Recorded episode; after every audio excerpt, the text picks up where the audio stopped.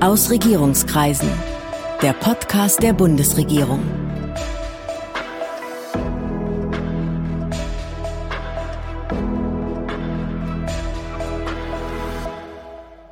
Hallo, willkommen zu Aus Regierungskreisen, dem Podcast der Bundesregierung. Ich bin Sven Siebert, ich bin Gastgeber dieses Podcasts und heute geht's um Europa, um die Zukunft Europas und um das, was die Bürgerinnen und Bürger von der EU erwarten. Dazu habe ich Michael Roth zu Gast, Staatsminister im Auswärtigen Amt. Michael Roth ist Politologe, seit über 30 Jahren in der SPD, seit 23 Jahren Bundestagsabgeordneter und schon seit 2013 Staatsminister für Europa beim Bundesminister des Auswärtigen. Guten Tag, Herr Staatsminister. Ich grüße Sie. Hallo. Herr Roth, wir unterhalten uns anlässlich der Konferenz zur Zukunft Europas. Sie hat im Mai begonnen und soll zwei Jahre dauern. Vielleicht klären wir mal kurz, wer daran eigentlich teilnimmt und was Sie und Ihre europäischen Partner sich dabei gedacht haben. Die Konferenz ist eine Einladung an die Bürgerinnen und Bürger. Wir Politikerinnen und Politiker sollen das tun, was wir nicht immer so gerne tun, nämlich mal zuhören. Was bewegt die Menschen? Wo wollen sie ein stärkeres Europa? Wo haben sie vielleicht auch den Eindruck, dass sich Europa zu stark einmischt?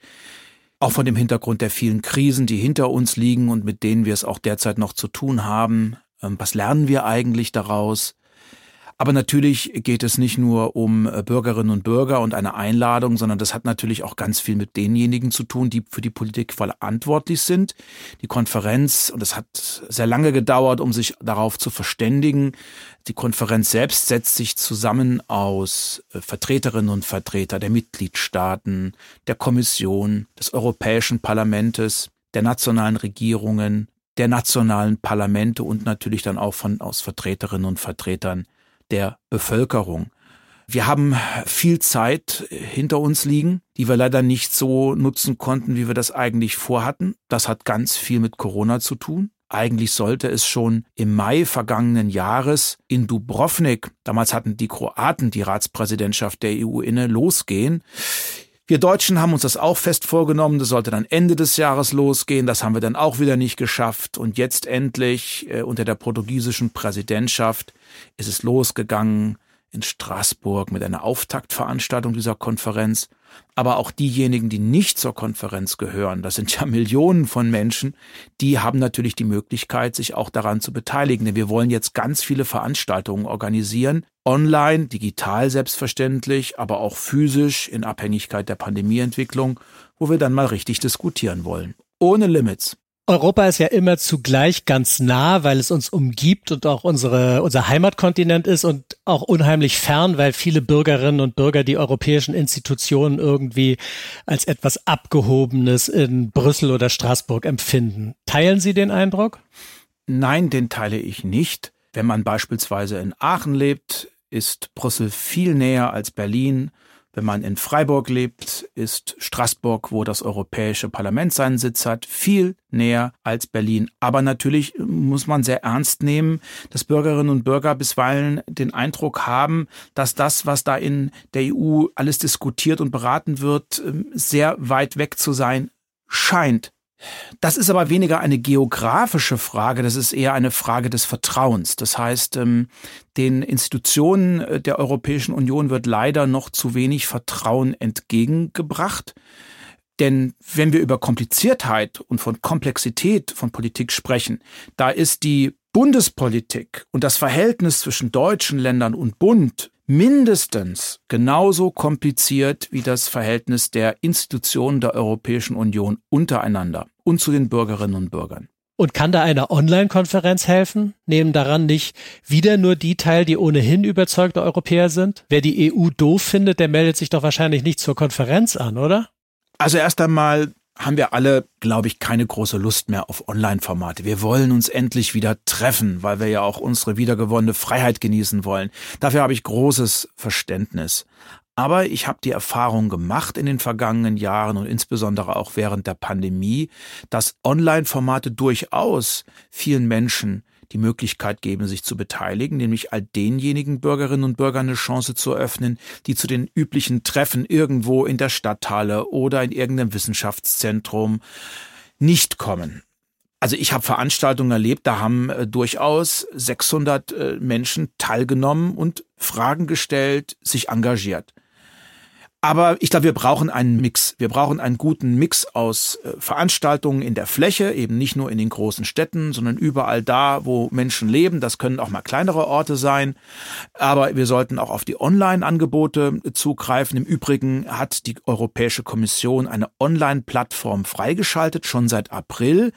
Dort haben bislang 18.000, knapp 19.000 Menschen teilgenommen, haben schon über 5.000 Ideen und Vorschläge und Kritikpunkte formuliert. Das zeigt also, äh, es gibt schon ein gewisses Interesse. Das kann durchaus noch größer werden. Dann vergessen wir nicht, in der EU leben 450 Millionen Menschen.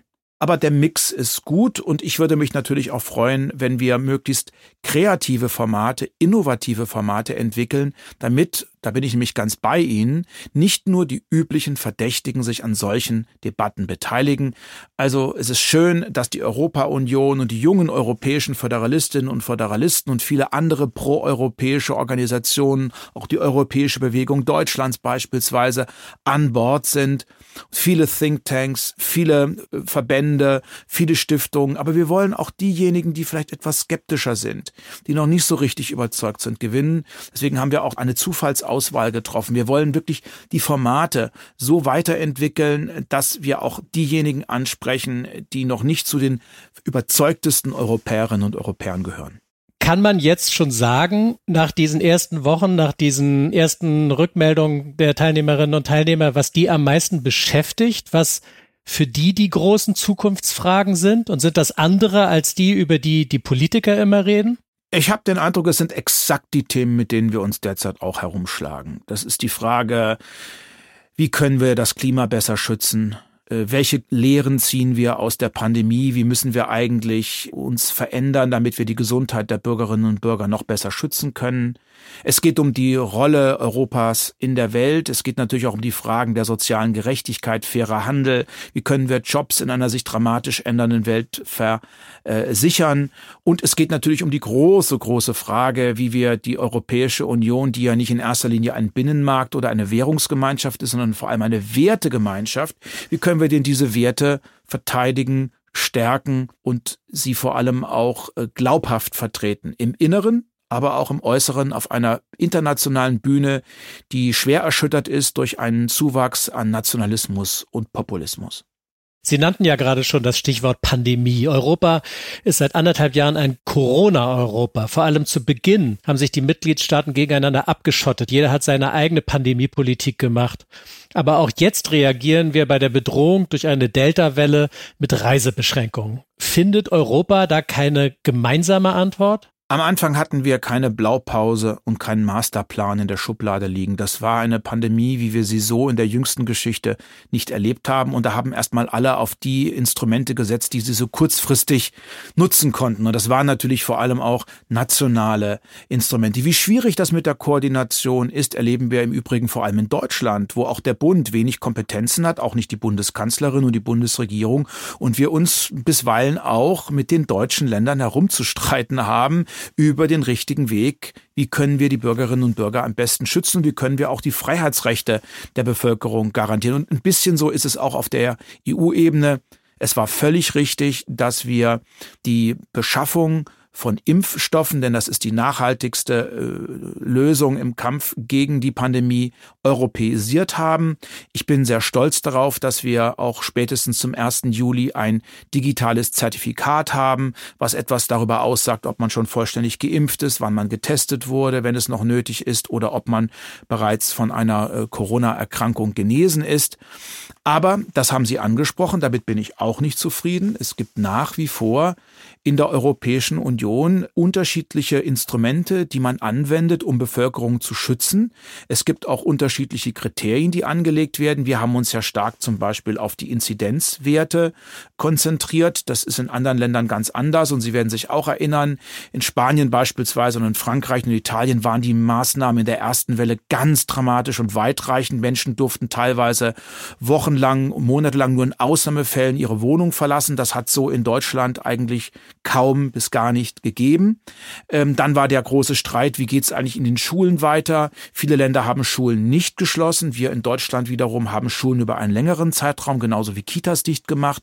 Es geht ja nicht darum, alle Maßnahmen gleich zu machen, aber wir hätten sie zumindest besser synchronisieren können, um dann auch den Flickenteppich zu verhindern. Ich habe jedenfalls großes Verständnis für die Bürgerinnen und Bürger, die jetzt auch wieder das leben wollen, wofür Europa steht nämlich Grenzenlosigkeit, Mobilität, sowohl was Arbeit, aber auch was das Privatleben anbelangt. Und Urlaub ist ein unverzichtbarer Teil unseres eigenen Lebens. Würden Sie sagen, Corona hat zur Renationalisierung beigetragen oder einen Trend zur Renationalisierung in Europa verstärkt? Nein. Am Ende des Tages haben wir wie bei fast allen anderen Krisen zuvor mehr Europa gewagt. Wer hätte sich das noch vor Jahren vorstellen können, dass wir mal ein Aufbauprogramm im Umfang von 750 Milliarden Euro auf den Weg bringen, um den Regionen, um den Menschen, um den Branchen zu helfen, die am stärksten von der Pandemie betroffen sind, damit wir gemeinsam gestärkt, solidarisch aus dieser Krise herauskommen. Das ist Solidarität, das ist gelebte Solidarität und das ist ein Quantensprung, weil wir natürlich auch ganz neue Instrumente genutzt haben, die im Übrigen auch in der Politik sehr kontrovers zwischen den Parteien diskutiert worden sind. Beispielsweise äh, soll und darf die Europäische Union eigene Steuern und Abgaben erheben, um diesen Riesenbatzen Geld auch zu finanzieren, den man sich auf den Kreditmärkten äh, geholt hat. Was heißt das eigentlich für die Zukunft der Europäischen Union? Ist das schon der Einstieg in eine sogenannte Fiskalunion? Union, wo wir noch stärker unsere Steuerpolitik und unsere Wirtschaftspolitik aufeinander abstimmen, damit wir die wirtschaftlichen und sozialen Ungleichgewichte in der Europäischen Union abmildern. Da ist sehr, sehr viel mit verbunden. Und es hat sich natürlich auch gezeigt, das Virus hat keinen Reisepass. Und das Virus schert sich nicht um nationale Grenzen. Aber ja, manche erwecken den Eindruck, dass mit einer Politik der Abschottung und der Abgrenzung, jeder macht erstmal seins, diese Krise zu bewältigen ist. Aber sie ist ja nicht nur eine europäische Krise. Sie ist ja eine globale Krise und da bin ich dann auch bei der internationalen Solidarität. Wir können nämlich nur dann unsere Bürgerinnen und Bürger schützen, wenn wir dazu beitragen, dass auch in anderen Regionen der Welt, wo derzeit die Pandemie wütet, Menschen geimpft werden. Europa galt immer bei allem Streit um Einzelfragen als Wertegemeinschaft. Gilt das noch? Wir erleben den Konflikt um das Anti-LGBTQ-Gesetz in Ungarn zum Beispiel oder um Rechtsstaatsfragen in Polen, um die Unabhängigkeit der Justiz dort und in anderen, vor allem östlichen EU-Mitgliedstaaten. Funktioniert das noch mit der Wertegemeinschaft? Es gilt nach wie vor weil exakt dies in den Verträgen drinsteht und die Mitgliedstaaten der Europäischen Union sich genau dazu verpflichtet haben, Werte einzuhalten, Demokratie, Rechtsstaatlichkeit, die Unabhängigkeit der Justiz, Medienfreiheit, Medienvielfalt, der respektvolle Umgang mit Minderheiten, seien es ethnische, kulturelle, religiöse oder auch sexuelle. Aber es funktioniert nicht mehr. Das muss man ganz offen und ganz bitter bilanzieren. Es gibt in einer Reihe von Staaten Versuche, diese Werte in Frage zu stellen, mit der Begründung, es gäbe eigene kulturelle Gepflogenheiten, nationale Traditionen, in die sich die Europäische Union nicht einmischen dürfe. Und noch einmal, wenn man sich für Respekt, Gleichstellung, Gleichberechtigung von sexuellen Minderheiten einsetzt, dann ist es kein westlich orientierter Wert, der beispielsweise nur in Deutschland oder in Frankreich oder in Schweden oder in den Niederlanden Gültigkeit hat. Nein, das ist ein universeller, vor allem aber auch ein europäischer Wert, zu dem sich alle Staaten bekannt hat. Und da kann man nicht einfach das umdeuten. Also ich akzeptiere diese Argumentation nicht. Wer sich für LGBTQI, also für Schwule, Lesben, Transsexuelle, Intersexuelle, Bisexuelle einsetzt, würde traditionelle Werte in Frage stellen. Das tun wir mitnichten. Und diesen Konflikt, den müssen wir jetzt austragen, weil so geht die EU kaputt. Wenn wir denn die EU wirklich als etwas verstehen, was weit über einen Binnenmarkt, also über ein Wirtschaftsprojekt hinausgeht. Können Sie sich an eine Phase derart großer politischer Gegensätze innerhalb der EU erinnern? Ja, selbstverständlich hat es immer wieder Konflikte gegeben, immer wieder auch vor allem ums liebe Geld. Wir haben auch in der Außen- und Sicherheitspolitik natürlich Konflikte. Diese Welt ist in Unordnung geraten. Wir haben es noch nicht geschafft, mit äh, gleicher Stimme zu sprechen gegenüber den großen globalen Akteuren, wie beispielsweise China oder auch Russland oder auch die Türkei. Aber es geht jetzt ans Eingemachte. Die Mütter und Väter des vereinten Europas vor Jahrzehnten hätten sich vermutlich nicht vorstellen können, dass wir jemals über diese Werte, die uns ja einen sollen, die uns zusammenführen, streiten. Denn die Europäische Union steht ja für Vielfalt. Und das will ich auch überhaupt nicht in Frage stellen. Diese Vielfalt macht uns stark. Wir sind weltoffen. Aber das Ganze muss natürlich auf einer gemeinsamen Wertegrundlage stehen. Und wenn man eben die Unabhängigkeit der Justiz bedroht, wenn man Medienvielfalt einschränkt, dann ist das ein Verstoß gegen rechtsstaatliche Prinzipien. Und deshalb haben wir ja vor allem auch in der deutschen Ratspräsidentschaft im vergangenen Jahr zwei neue Instrumente entwickelt, die uns helfen sollen, diese wieder enger zusammenzurücken in diesen Fragen und auch die Konflikte zu klären. Das eine ist ein Rechtsstaatscheck im Rat. Inzwischen müssen sich alle Mitgliedstaaten regelmäßig überprüfen lassen auf Grundlage eines ausführlichen Berichts der EU-Kommission, was läuft gut, was läuft weniger gut. Auch Deutschland hat sich überprüfen lassen müssen, gerade in der letzten Runde dieses Rechtsstaatschecks. Und das zweite Instrument, was wir eingeführt haben, hört sich jetzt etwas technisch an, ist der Rechtsstaatsmechanismus. Im Prinzip heißt das, auf Vorschlag der Europäischen Kommission, die ja Hüterin der Verträge ist, kann man den Staaten, die die Rechtsstaatlichkeit bedrohen und anzweifeln und verletzen, Gelder aus Brüssel, aus der EU-Kasse entziehen. Im Zweifelsfall führt das ja zu einer Vertiefung des Konflikts. Gibt es sozusagen eine Vorstellung davon, von einem positiven Weg raus aus diesem Streit, aus diesem Infragestellen der gemeinsamen Grundlagen? In den Ländern, über die wir jetzt auch geredet haben, beispielsweise in Polen oder auch in Ungarn, wird ja selbst gestritten oder auch in Slowenien. Es gibt dort ja auch Bürgerinnen und Bürger, die auf die Straße gehen, die Kritik an ihrer eigenen Regierung üben. Also bitte niemals ein Land, eine Gesellschaft gleichsetzen mit einer Regierung, die aus demokratischen Wahlen hervorgegangen ist. Das kann sich alles auch ganz, ganz schnell ändern. Aber wir müssen diese Auseinandersetzung jetzt führen. Und natürlich gibt es auch viele Themen, wo wir ja nach wie vor auch übereinstimmen. Also es ist, muss immer eine Balance gefunden werden, einmal die Dinge offen anzusprechen aber auch eben das zu betonen, wo man nach wie vor miteinander kooperiert und wo man auch Hand in Hand zusammenarbeitet. Meine bisherige Erfahrung, auch gerade aus den acht Jahren als Europastaatsminister, zeigt mir aber, dass eine zu große Zurückhaltung bei diesen Wertefragen nicht dazu führt, dass sich diejenigen, die ganz systematisch an die Rechtsstaatlichkeit anlegen, davon überzeugen lassen. Vielleicht war das jetzt auch ein heilsamer Schock, dass die Staats- und Regierungschefs und Chefinnen kürzlich eine sehr offene Aussprache dazu herbeigeführt haben. Wir, die Europaminister und Europaminister in unserem Rats, in unserer Ratsformation, haben uns darüber im Übrigen schon seit Jahren immer wieder sehr offen, auch hart ausgetauscht. Äh, diese Diskussionen gibt es im Übrigen auch in der Kommission und natürlich vor allem auch im Europäischen Parlament.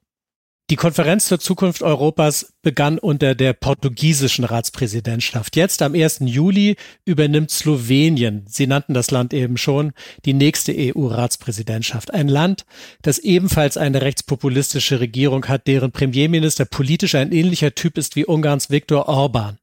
Ist das vielleicht auch eine Chance, um wieder zu einer gemeinsamen Basis zu finden? Wir haben ja mit den Sloweninnen und Slowenen und mit unseren portugiesischen Freundinnen und Freunden die sogenannte Trio-Präsidentschaft gebildet. Und wir haben auch ein gemeinsames Programm äh, entwickelt, ohne große Konflikte. Und diesem Programm sind Portugal, Deutschland und Slowenien verpflichtet und wir werden jeweils im Rahmen unserer Zuständigkeiten unseren Beitrag dazu leisten, dass dieses Programm auch umgesetzt wird. Und da habe ich jetzt erst einmal keine Zweifel. Außerdem darf man eine Präsidentschaft nicht umdeuten. Eine Präsidentschaft dient nicht der Durchsetzung der nationalen Interessen des jeweiligen Landes, das die Präsidentschaft innehat, sondern als Präsidentschaft ist man eher Brückenbauerin, man moderiert, man leitet die Sitzung, man macht auch Vorschläge, um Kompromisse zu ermöglichen. Man ist also auch Promotor des Ganzen. Also man zieht sich nicht nur auf so eine Moderationsrolle zurück. Aber das sind so die wesentlichen Schwerpunkte einer Präsidentschaft. Da ich das selber sechs Monate machen durfte, kann ich jetzt wirklich aus Erfahrung sprechen. Und natürlich haben Sie völlig recht, das zwingt einen auch immer erstmal dazu, sich in die Rolle und in die Lage und in das Denken und in das Handeln der jeweiligen Partnerinnen und Partner hineinzuversetzen. Die Fragen einer freiheitlichen, liberalen, rechtsstaatlichen europäischen Ordnung. Ist das in der Konferenz zur Zukunft Europas eigentlich ein wichtiges Thema auch für die Teilnehmer? Kriegen Sie da schon Rückmeldungen? Gibt es da schon Rückmeldungen? Also es ist für uns ein wichtiges Thema, es ist für das Europäische Parlament ein wichtiges Thema, es ist sicherlich auch für die Kommission ein wichtiges Thema.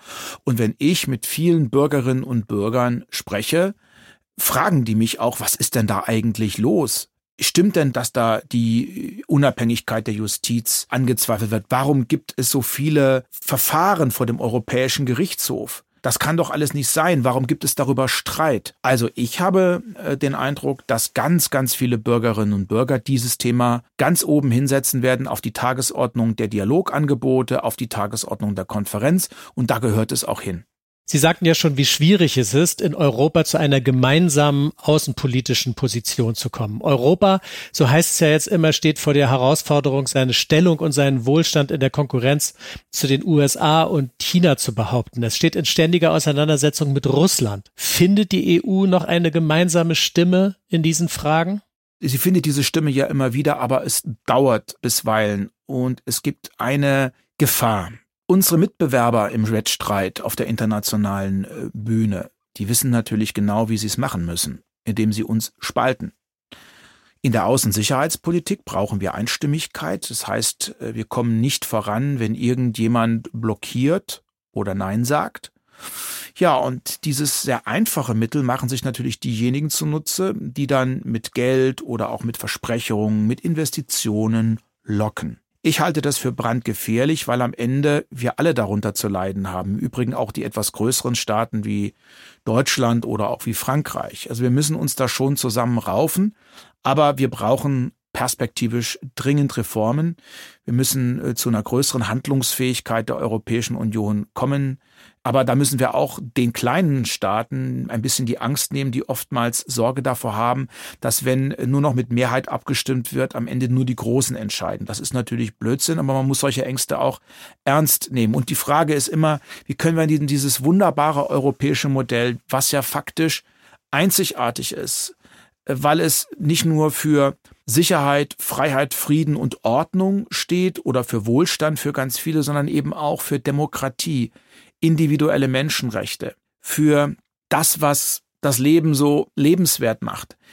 Dieses Modell das fasziniert ja auch ganz, ganz viele Menschen außerhalb Europas. Und wir müssen es auch selber wieder ein bisschen selbstbewusster vertreten. Und wir müssen auch deutlich machen, dass Europa überhaupt gar keinen Anlass äh, hat, äh, in, in, in Sack und Asche zu gehen. Wir haben überhaupt gar keinen Anlass, ähm, nicht selbstbewusst zu sein. Aber wir müssen kämpfen. Wir müssen kämpfen in einer Welt, die vom Nationalismus und vom Populismus, wie ich das eingangs schon mal gesagt habe, zunehmend bedroht ist. Und deswegen brauchen wir vor allem auch Europäerinnen und Europäer, die diese teilweise vereinfachten äh, Thesen von Nationalisten und Populisten, auch falschen Thesen, nicht einfach ähm, diskussionslos im Raum stehen. Und vielleicht haben wir auch bei der Zukunftskonferenz eine Möglichkeit, auch gerade diese Themen auf den Tisch zu bringen. Nach dem Motto, das ganze Geld fließt ja nur nach Brüssel und ähm, fließt in dunkle Kanäle. Bei uns kommt gar nichts an. Warum müssen eigentlich wir die Faulheit und die Unproduktivität von anderen äh, finanzieren? Warum haben wir nicht genügend Geld für die eigenen Schulen und für die eigenen Kitas und für unsere eigenen Kinder? Warum geben wir eigentlich so viel Geld in die Entwicklungszusammenarbeit? Warum lassen wir jeden in unsere Länder hinein? Das sind ja solche ganz einfachen ähm, Thesen, die von Menschen aufgestellt werden, von Parteien und Bewegungen aufgestellt werden, die die Ängste der Menschen vergrößern wollen. Und es muss unsere Aufgabe sein, mit Fakten und mit nachvollziehbaren, auch emotionalen Argumenten Bürgerinnen und Bürger davon zu überzeugen, dass Europa nicht Teil des Problems, sondern dass Europa eher Teil der Lösung ist und dass Europa nach wie vor unsere Lebensversicherung in Krisenzeiten ist. Herzlichen Dank. Das war Michael Roth. Vielen Dank für das Gespräch. Ich danke Ihnen. Demnächst geht's hier weiter mit weiteren Gesprächspartnerinnen und Gesprächspartnern aus der Bundesregierung und drumherum. Und ich hoffe, Sie als Zuhörerin oder Zuhörer sind dann wieder dabei. Das war Aus Regierungskreisen, der Podcast der Bundesregierung. Mehr Informationen zur Politik der Bundesregierung finden Sie auf bundesregierung.de und auf unseren Social-Media-Kanälen.